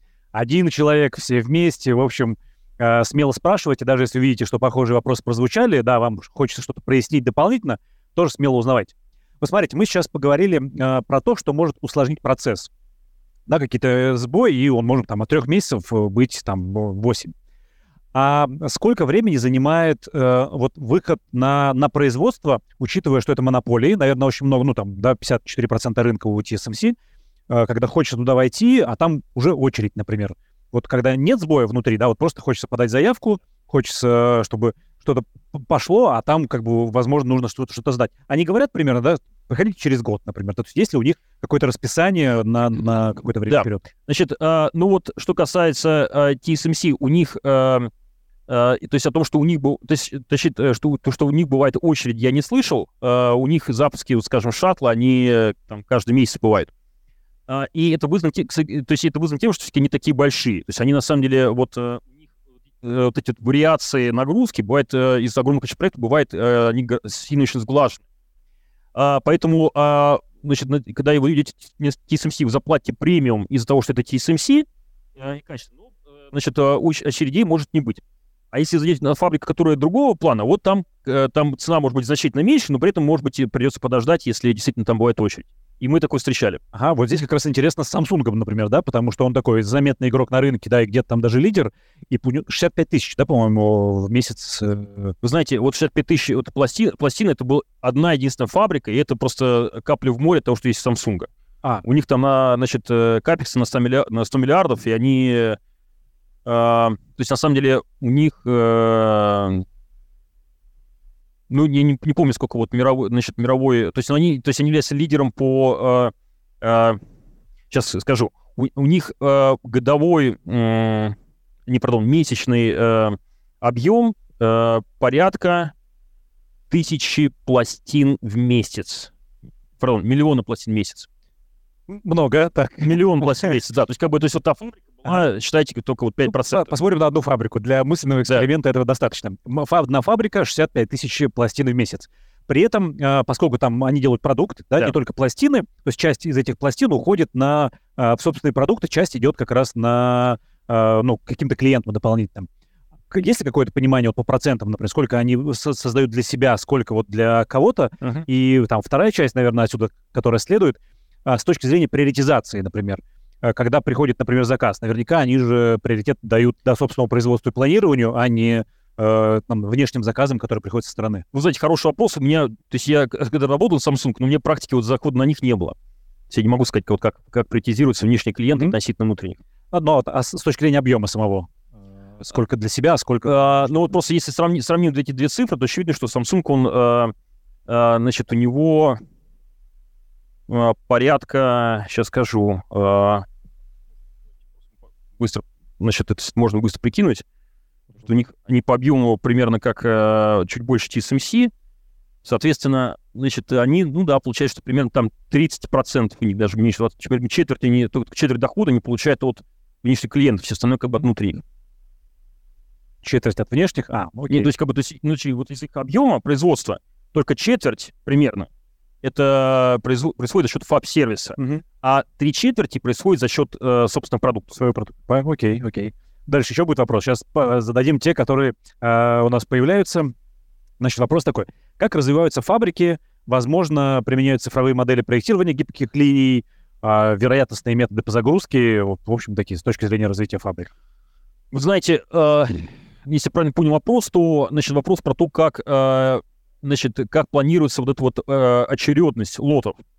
И действительно, это очень интересная, э, значит, такая область, э, э, то есть прям там есть целые, целые, целые теории, как, э, как это моделировать, и э, автоматические системы, которые подстраивают, э, которые, которые эти лоты распределяют по, э, по машинам свободным и, значит, пытаются сбалансировать Э, между, значит, там, медианным значением, между, э, учитывая вариации там и так далее, с тем же загрузкой, загрузку линий. И таким образом, действительно, там просто там доли процента вот этой загрузки, они имеют очень большое значение для фабрики, поэтому они э, вкладывают очень много ресурсов в том, чтобы такие модели построить. Окей, все умное, все на искусственном интеллекте, наверное, там понятно, все работает. Так, как быстро разворачивается производство а, нового техпроцесса, например, трехнанометрового? Оно разворачивается с нуля, с пустого ангара, или станки, например, с 10 э, нанометров перенастраиваются до 3. Обычно, конечно, э, значит, э, об, то есть вот э, требуется какой-то технический апгрейд, но тем не менее большинство э, операций не осуществляется на старых машинах. И, как правило, э, значит, э, как правило, э, значит, э, э, другое дело, что вот эти старые машины, их нужно перенастроить, э, перенастроить. Поэтому, как, э, как э, по крайней мере, я это видел, то, что фабрики, они делают, э, значит, R&D, который позволяет им э, перейти вот на новый техпроцесс. И, в принципе, последовательность, последовательность действий, которая, которая позволяет выйти на новый процесс, она, она более-менее известна. Значит, дело, что э, то, есть, как, то есть нужно где-то, где, где-то будет отработано и понимание того, как перенастроить оборудование. Значит, таким образом, э, опять же, насколько я это знаю, насколько я, э, значит, э, большинство оборудования, оно остается, остается, которое используется с предыдущей технологии, и тем не менее часть оборудования, оно, оно не, не может поддерживать следующий процесс, и оно должно быть закуплено новым. Вот, и действительно, поэтому вот, вендоры, значит, кроме вот самого, самого значит, э, самого производства пластины. Есть, есть еще как бы ряд сателлитов, сателлитных производств. Вот, скажем, Маскшоп, это было вот один из таких сателлитов. Другие сателлиты это, производ... это производители оборудования.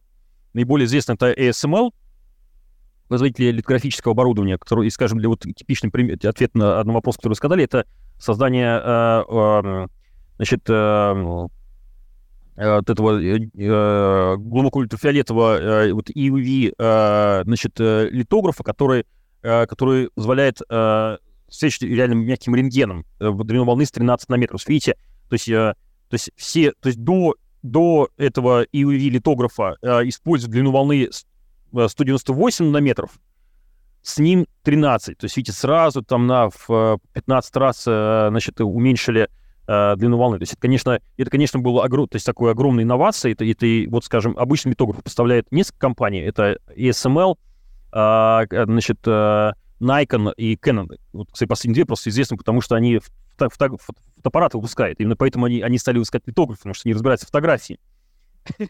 Вот. Э, но, эм, значит, э, вот, скажем, UV есть только у одного сейчас. И то же самое с другими видами оборудования. Значит, то, что происходит действительно модернизация оборудования под новые техпроцессы, и часто как основу используется старое оборудование, и, значит, потом используется новое. Никон и Canon неожиданно ворвались тут в, в эту лекцию. Ну, приятно слышать знакомых, знакомые имена. Да. Так, Игорь спрашивает у нас, а, говорит вам же, скажите, пожалуйста, подробнее а, о промежуточном контроле качества. Как определить, что какая-то конкретная операция в середине процесса вдруг выдала брак? А, и нет смысла продолжать, ну, и нужен перезапуск да, для этого. Там, это электрическое тестирование или что-то другое. Или идем до конца и только в конце понимаем, что не работает. А как тогда понять, что именно пошло не так? Как вот... Да, но это, это очень хороший вопрос.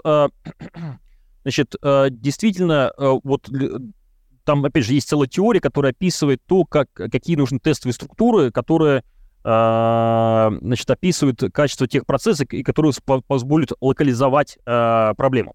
Они немножко напоминают то, как делался вот при, при, написании софта. Значит, когда значит, любая там небольшая программа, от нее делается значит, некий тестовый значит, тесты запуска, и там при включении определенного ключа она может выдавать какой-то значит, тестовый запрос. Также и здесь. В качестве тестовых структур, как правило, выступают транзисторы, специально, значит, э, там разные транзисторные элементы и пассивные элементы, которые позволяют измерить значит, качество, значит, э, качество э, процессов на, значит, с помощью действительно таких электрических тестов. Насколько, э, значит, э, я, насколько я знаю, это делается, значит, это может делаться, то есть вот и такие структуры может быть эм, э, разные. Они могут быть активные, то есть используют транзисторы, и пассивные, то есть они могут использовать только, к примеру, значит, такую змей, значит, структуру в виде змей, которые такие вот близко располагающиеся линии, которые, значит, формируют там змейки, и, э, значит, и должны, к примеру, значит, там две змейки между собой не пересекаться. Значит, э, соответственно, по тому, если не пересеклись, э, означает, что означает, что вот, скажем, глубина фокуса не была соблюдена, либо размылось что-то, значит, в течение процесса. И таким образом, вот с помощью измерения, то есть действительно на каждом, стараясь, значит, на, не на каждом шагу, но, на, по крайней мере, очень многих Э, э, вот этих маск-слоях, у них в конце есть электрический тест, как, э, как контроль вот таких промежуточных состояний. И, конечно же, ну, конечно же, то есть они могут проверить только часть функционала, и самый большой тест делается действительно и на вот этих вот, значит, на структуру, которые, значит, специальных тестовых структур, которые имеются только в конце, так и на продуктовом, как бы, на, значит, на самом продукте. То есть вот э, часто фабрики запускают процесс, они тоже запускают э, вместе с ним специально какой-то тестовый чип, который обладает достаточно богатым функционалом и который позволит применить, э, значит, позволит эм, проверить качество тех процессов в достаточно сложной среде. Там, где будет много транзисторов, специальная, значит, там память, какие-то пассивные тоже там компоненты.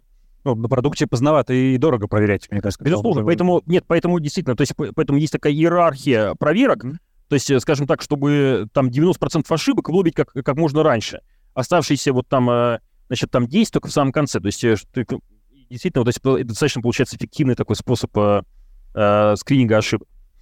Окей, спасибо за ответ. Продолжаем дальше вопрос. Александр интересуется отечественными IP. Есть ли они, которые востребованы другими компаниями в мире, а, или мы все, все время используем уже готовые иностранные? А, Александр, смотрите, у них есть компания вот, э, э, Синтакура, знаете, это пример вот российского, российского IP, то есть которая, которая, насколько я знаю, она используется в том числе и, э, в том числе и за границей. То есть вот пример такого IP, который был разработан российской компанией. В принципе, в принципе, и таких примеров, то есть такие примеры еще есть. То есть, это... в принципе, то есть, мы, то есть мы можем здесь, в принципе, в России мы можем здесь вполне себе, вполне себе конкурировать с точки зрения создания IP. Ну, это такой, знаете, ответ э, позитивный очень, потому что частенько возникают вопросы про то, что, а, там, не знаю, а что в России, а что... И часто ответы такие очень удручающие, э, что мы там ждем, когда же все появится. Да, тут, ну, в целом а, все есть. Могу здесь прокомментировать, на самом деле, где, что здесь, что мы можем легко сделать, что мы можем что сделать гораздо тяжелее. а мы можем то есть, создать IP э, довольно, то есть это вещь, которая она по, вполне себе подъемна. Она требует, она требует, э, то есть она цена достаточно дорогая для современных технологий, но тем не менее она э, это то, что стоит э, там миллионы долларов. А вот, э, значит, и в этом плане, то есть нет причин, по которым мы не можем развиваться и развиваться и конкурировать э, там со всеми странами. Значит, э, здесь вопрос в том, что мы не можем, э, э, не можем производить все в России. И вот здесь, на самом деле, вот действительно ситуация, которая ну, требует, ну, что, э, которая она э, более такая, э, скажем, скажем, представляет больше вызов для, для страны, потому что на самом деле действительно э, это, значит, э, то есть та область, которую, которую достаточно тяжело, тяжело войти. Это требует не миллионов долларов, а сотни и сотни миллионов, по крайней мере. А на самом деле, как ясно из этих рассказов, по-хорошему миллиарды для того, чтобы, для того, чтобы запустить производство. А, но, тем не менее, по тому, что я вижу, в принципе, то есть э, там в стране выработан некий подход к тому, чтобы сделать в том числе производство, э, но надо понимать, что возможности его, э, это, значит, что здесь надо тоже понимать, что даже если то, что, что что-то мы не можем здесь сделать, это не является еще причиной унывать. А, вот среди всех фабрик, которые я сделал, которые я здесь написал, которые здесь есть, значит, а, в Европе находится только часть Global Foundries. А, Tower Jazz — это фабрика, которая, то есть номер 6, она есть, есть фабрики в Израиле, есть фабрики в Штатах, но вот у остальных фабриков, они в основном в Азии.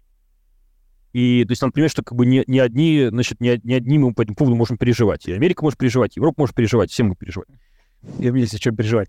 Отлично, тогда мы сейчас от патриотического вопроса блока перейдем к географическому. Тут Александр дальше спрашивает, э, судя из наблюдений, видимо, в этой таблице, вопрос такой, что судя по списку лидеров, которые здесь есть, заводы в основном находятся в сейсмоопасных регионах. Тайвань, Корея, Китай. Как это влияет на работу фабрики и выход э, годных изделий? Есть ли какая-то статистика? Вообще говоря, самый сейсмоопасный регион, в кавычках, это, конечно же, э, Samsung, только он там не, значит, э, только там не дело не в том, что э, Сеул находится на вулкане, дело в том, что Сеул находится напротив границы с, Ю, с Северной Кореей. Вот, и поэтому там все время действительно все живут как на вулкане, не за вулкана, за пуши, которая находится через несколько километров до этого завода. Действительно, это говорят, э, то есть очень э, такая, э, то есть к этому начинаешь привыкать. Но, значит, кроме этого, действительно, на самом деле, в областях, где, где действительно вулканы, там фабрик не делают. То есть, потому что вот для фабрик действительно вот вибрация, она, то есть, является одним из там ключевых факторов, который выбирает площадку для фабрики. И если там есть хоть какое-то подозрение как бы, на сейсмоактивность, там просто ничего не делают. Окей, если нет внешних факторов в виде э, сейсмоопасной обстановки и так далее, у нас следующий вопрос тоже такой похожий как раз из этого же блока. А как достигается точность расположения новых слоев и новых масок, при том, что это все переезжает от одного станка к другому. Да, нет опасности да, да. большой, внешний, ну, хотя бы внутренний, вот как, как это внутри. Да, значит, э, это делается с помощью специальных, э, значит, специальных структур, которые позволяют, э, значит, так называемый метод совмещения. А, они выглядят э, примерно как, э, значит, то есть здесь как-то было бы возможно рисовать, значит, они де-факто выглядят как такой, значит, как крест и, инверти, значит, и квадрат, который заполнен все, кроме этого креста. Значит, и они, значит, на предыдущем слое делается значит, вот все, кроме делается, значит, комплементарная, значит, к, к кресту фигура, а, соответственно, на следующем как бы крест. И, это, и таким образом это позволяет совместить э, локально, э, значит, э, э, значит, локально совместить один слой с другим. То есть делать с помощью э, того, чтобы на, э, то есть если вот это, обобщить вот, этот рассказ, делать с помощью того, что на э, значит, пластине делать специальные такие метки, по которым ориентируется следующий слой. И когда делается маска, когда делается вот, делается следующий слой, то литограф, он смотрит, чтобы по всему кадру эти вот метки, они были совмещены. И оказывается, что даже если, что даже если вот точно совмещение конкретной метки, она э, может быть не, скажем, там сотни э, нанометров или даже там микрон, микрон, то если мы это сделаем по всему кадру, который миллиметры, то этого достаточно для того, чтобы сделать очень большую точность совмещения вот уже на внутри кадра. Класс, все под контролем, рассчитано, указано, дальше остается только работать, поэтому Супер. Так, дальше у нас есть вопросы по профессии, сейчас мы к ним перейдем. У меня вопрос такой про фабрики. Мы говорили уже о том, что э, перестраиваются станки, да, ставится новое оборудование, фабрики начинают работать, а вот с точки зрения э, работы над внешними заказами и над созданием своего продукта, например, есть какой-то вот тренд здесь или вот э, подход к строительству фабрики, когда они начинают со своего продукта и потом, расширяя как бы производство, выходят, берут и другие заказы, или наоборот, берут другие заказы, а потом думают в, в сторону какого-то своего продукта. То есть есть вот какие-то... Да, но вот исторически сложилось так, что э, все-таки есть действительно такое... Э, то есть есть как бы два... То есть есть оба подхода, они живые. И вот э, первые две строчки на, вот в этой таблице, они как раз пример этих двух подходов. То есть э, Samsung, он э, всю жизнь работал над, над своими продуктами, и фабрики делают под свои продукты. Дальше он просто часть мощности своей он дает на сторону. А TSMC, наоборот, они всегда, никогда не, то есть принципиально не делают, не делают свой продукт, они все, все время затачивались под клиента. И поэтому вот, э, значит, поэтому вот на этом рынке они, э, значит, э, они как раз номер один, то есть это следующего у них разница там примерно в 7 раз по Global Foundries. На самом деле, другие, вот те, кто следующие, следующие, следующие компании в этом списке, Global Foundries, UMC, SMIC, Tower Jazz, они все тоже подобного э, вида, как TSMC. Они делают э, контрактное производство. Они не делают, э, они не делают свой продукт. Понятно. Вот, то, есть, то, есть, то есть резюме есть такое, что, все, что э, обе модели существуют, но, как правило, то есть есть, как правило, вот чтобы выйти, чтобы выйти на контрактное производство, э, они, значит, компании, они, э, точнее, они работают только, только над контрактным производством. А есть, может, какие-то э, примеры потому что у нас неожиданно Canon же с Nikon, да, здесь возникли, что какие-то компании, которые производили а, для, условно, внешних заказчиков и для себя, но из-за того, что с продуктом, со своим а, были какие-то сложности, и вот и то производство тоже закрылось, например. А, ну, а, я думаю, что а, хороший вопрос. Хороший вопрос. А, Ты скажешь, что одно должно добавлять другому, да, такого как бы диверсифицировать. Да, да, да, да, да. Да, что там с продуктом, но мало ли там такое. Ну, если нет ярких примеров, то, ну, значит, наверное, все, все довольно спокойно. Вы знаете, нет, ну просто здесь надо понимать, что то есть я тоже не совсем специалист по истории фабрик, э, но вот э, я бы сказал, что, то есть мне вот когда вот задают вопрос, я сразу думаю о, э, об IBM и Intel, mm-hmm. потому что их нет, на самом деле, ни в первом, втором списке. Mm-hmm. То есть те компании, которые когда-то были лидерами, и э, они были лидерами, то есть те, кто вообще говорит, изобрели все это, mm-hmm. э, и, значит, э, которых, которых сейчас не стало. То есть они, точнее, они на самом деле есть, они просто, они там так далеко, что их не видно. Что-то пошло не так. Да, я считаю, что пошло не так и с продуктом, значит, и с э, контрактным производством. Да, вот это обидно, конечно, когда тебя либо продукт тянет, либо одно, либо другое, должно вроде одно гармонизировать. Да, да. да. Нет, ну здесь на самом деле то, что, то есть здесь может быть другая, э, то есть очень важная э, как бы мораль, то что э, вот, то есть мы говорили, что да, с одной стороны, вот стоимость производства, она значит, вот эта вот стоимость на слой, она не очень сильно изменяется, и это просто удивительно. Но, с другой стороны, стоимость этого, это на самом деле миллиарды, десятки, сотни миллиардов инвестиций в R&D. И это не могут потянуть много компаний. Из-за этого происходит э, очень большая консолидация рынка. И а, ну, в том числе вот э, и вот, э, вот эти вот компании-производителей. Очень, поэтому, на самом деле, те, кто, опять же, если, если делать список, у которых, у, у кого есть, как, каких компаний есть какой технологический узел, то там, значит, начиная с узла там 10 или меньше нанометров, этот список просто будет, значит, по пальцам одной руки. Понятно. Супер, спасибо. Так, ну еще несколько вопросов есть, есть немного времени у нас до этого, давайте с ними разберем сейчас. Какие технологические размеры в нанометрах в основном востребованы сейчас?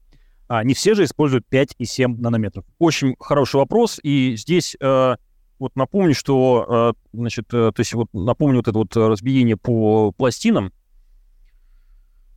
Э, вот этот слайд, Значит, вопрос в том, что действительно, если у нас есть вот такой передовой процесс, на котором, э, в принципе, который 300-миллиметровая пластина, на которых э, маленькие транзисторы, то зачем нужно 200 миллиметров? Которых, соответственно, то есть них стоимость, стоимость послойная будет такая же, а транзистор для чипов будет меньше. А, или 150, или меньше. И ответ, на самом деле, заключается в том, что, а, значит, ответ как бы такой двухфакторный. Первое, то, что, на самом деле, опять же, вот стоимость пластины — небольшая уловка по той причине, что э, кроме пластины есть еще маска. И вот маска, э, часто маска, это является, э, значит, э, стоимость фотошаблонов является, э, значит, э, доминирующий в стоимости запуска.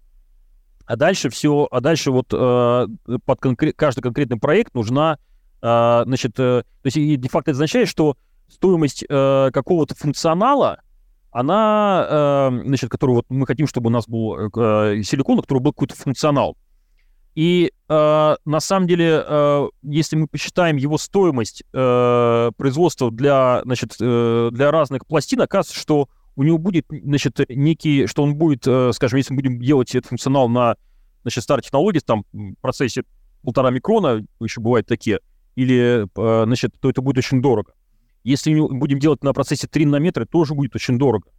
Просто по причине, что, значит, мы быстро, значит, мы очень быстро, то есть, точнее, он займет очень маленькое место, это логическая часть, но там э, большую часть займут пады, э, которых, которые контактируют с внешним миром. И вот они будут стоить, э, они будут просто золотыми.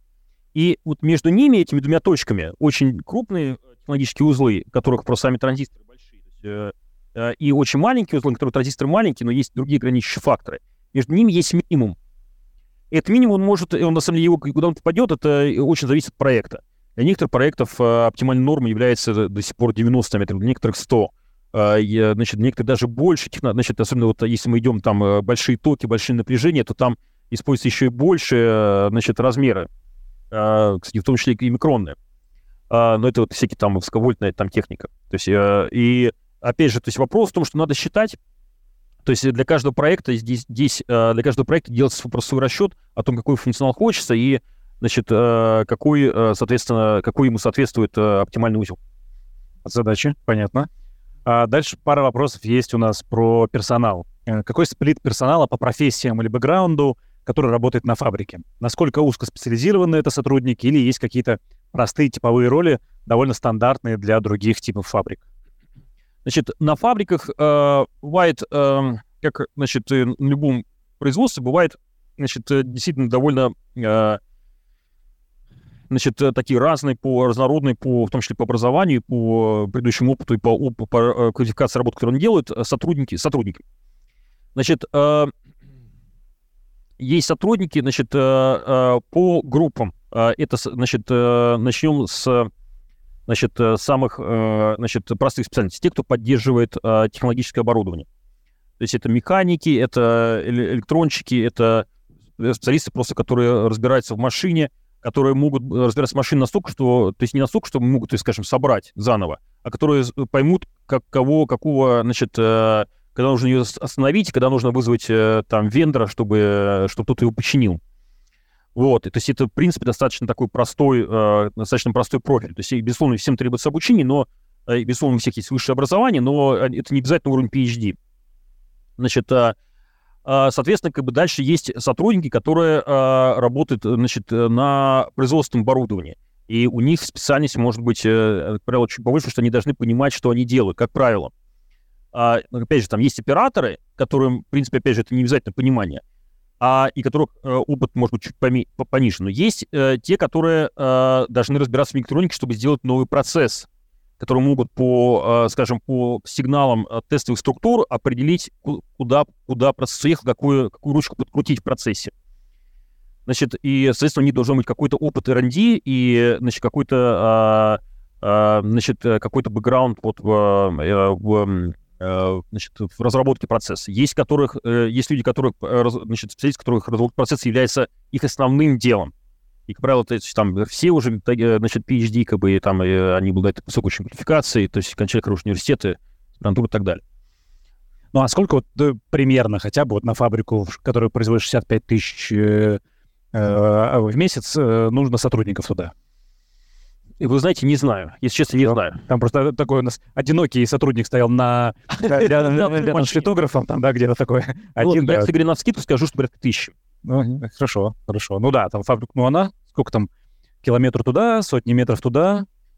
Что нет, нет, определяется просто на самом деле по тому, сколько вот, э, сколько людей нужно обслуживание машин. Вот, и большинство людей это как раз не, те, кто делает процесс, а те, которые обслуживают машины. А с точки зрения вот руководства, например, как выглядит команда руководителя всей фабрики? Есть ли там какие-то оригинальные компетенции? Вот как, как она устроена? На самом деле, вот, э, э, опять же, э, я не, не так знаем много руководства фабрик, но поскольку мы являемся тоже фабрикой, я могу то есть, спроецировать нашу ситуацию на то, как выглядит у других. Значит, э, у фабрики должны быть, э, как мне видится, вот среди э, технического персонала, как бы я не говорю про бизнесовую часть, я думаю, что вопрос скорее по инженерной части, должно быть, значит, два сильных специалиста. Один сильный специалист, который, который разбирается в технологии, который как раз может понимать, значит, понимать вот связь между значит, тем, как как, э, тем, как крутил руку, ручку фокуса на, э, значит, на литографе, и тем, э, какой значит, выходных вышел. И, значит, то есть всю эту цепочку он знает, он знает очень глубоко и может руководить созданием новых технологий, как бы отделом качества там и, и так далее. И, и очень сильный операционщик.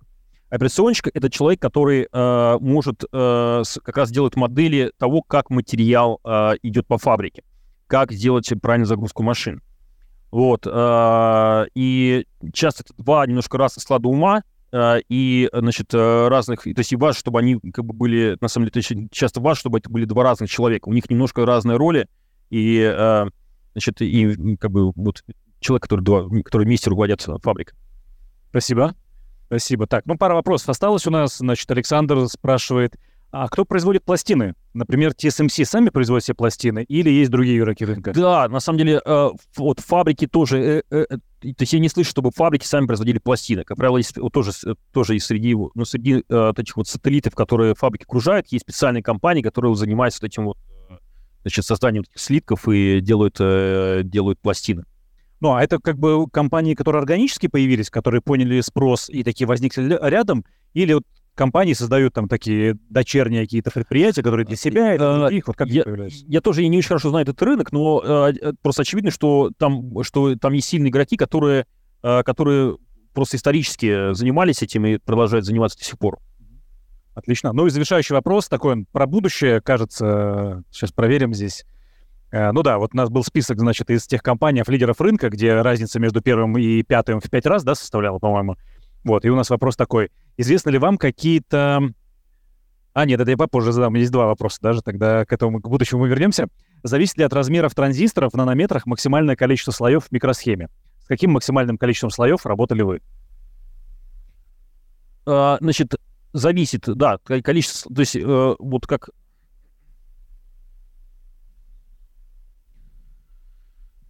Значит, э, то есть вот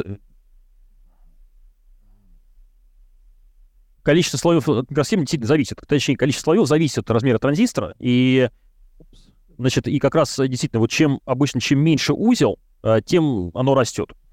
Это не всегда линейный процесс, э, не линейная зависимость, но, как правило, то есть он растет там до 60. Значит, э, при этом здесь тоже, кстати, тоже важно отметить, что на самом деле вот часто оно может расти по другой причине. Вот, к примеру, у, у, у NAND Flash у него слоев этих 200 аж, а может быть, то есть а прогнозируется, что будет там еще больше. Но при этом масок э, примерно 50. Почему? Потому что э, флеш растит, э, значит, флеш растится, значит, там, там ячейка растится вертикально. И де-факто это там эти маски, они чередуются, то есть они э, чередуют вот эти сам, чередуют эти маски слои для того, чтобы наращивать, делать очень такую длинную, вытянутую в, в вертикальном направлении ячейку. А, соответственно, то есть у них может быть сотни слоев на 50 масок. А, а, у меня опыт, то есть вот э, я работал самой маленькой с технологией 55 на метр. То есть там у нее порядка, то есть зависит от... Э, пытаюсь сложить несколько чисел, потому что... Значит, э, ну, порядка 40 слоев. Супер, спасибо. Спасибо за ответ. Ну и да, давайте завершающий тогда как раз про этих лидеров рынка. Известны ли вам какие-то альтернативные способы производства микросхем или которые разрабатываются сейчас, которые могут изменить ситуацию с лидерами рынка? Вот он такой сформировался, консолидировался, лишние игроки ушли такие, те, кто да. чувствовал себя на нем комфортно, помахали нам рукой. Да, как мы можем сейчас перевернуть? Есть ли какие-то тенденции в этом смысле, на что стоит обратить внимание, что может реально перевернуть игру и весь рынок да, изменить? Вы знаете, это отношение. Значит, э, это хороший вопрос. А, и я думаю, что его будет лучше адресовать на следующей лекции Николай Савич. Это хороший, хороший выход из лекции. Спасибо большое за эту лекционную часть. Спасибо за э, ответы на вопросы. Друзья, вам спасибо за те вопросы, которые вы задаете. Э, продолжайте делать то же самое на всех лекциях. У нас э, схема одинаковая везде, час примерно на лекционной части, потом ваши вопросы. Мы их с радостью здесь все называем, озвучиваем. Ну а спикеры здесь отвечают. А на этом мы заканчиваем сегодняшнюю лекцию. Следующая состоится а, также в четверг, через две недели. А, только у нас как происходит, раз в две недели мы отправляем вам письма, раз в две недели мы встречаемся с вами на лекциях. Все тоже схема такая уже довольно привычная. Работаем в ней уже достаточно а, продолжительный период времени, так что ждите следующих писем. Мы продолжим. А напомню тем, кто, если вдруг кто-то из ваших там знакомых, друзей, коллег а, не успел на сегодняшнюю лекцию, переживает, грустит из-за того, что успел посмотреть только а, финальный фрагмент, а, пусть они не переживают, потому что видео сохраняются, а, на портале они есть, поэтому и это видео тоже там появится, поэтому все желающие смогут его посмотреть. Ну а дальше мы напомним, что 4 марта вы получите следующее письмо, напишет его а, Николай Суетин, президент по науке и образованию фонда Сколково. И в этом письме речь пойдет уже о том, что ожидает наша отрасль после достижения граничных значений, определенных законом Мура, как это скажется на индустрии полупроводников и как это скажется на микроэлектронике. Ну а дальше мы подключимся а, с Николаем уже по онлайну из московского офиса. Он прочитает лекцию, ответит на ваши вопросы. Так что совсем скоро мы с вами увидимся. Ждите письмо, настраивайтесь на следующую лекцию. А, не знаю, ну да, читайте письмо, готовьтесь, э, готовьте свои вопросы и увидимся с вами совсем скоро. Спасибо, что были сегодня с нами. Увидимся на следующей встрече Лектория Ядро. Пока.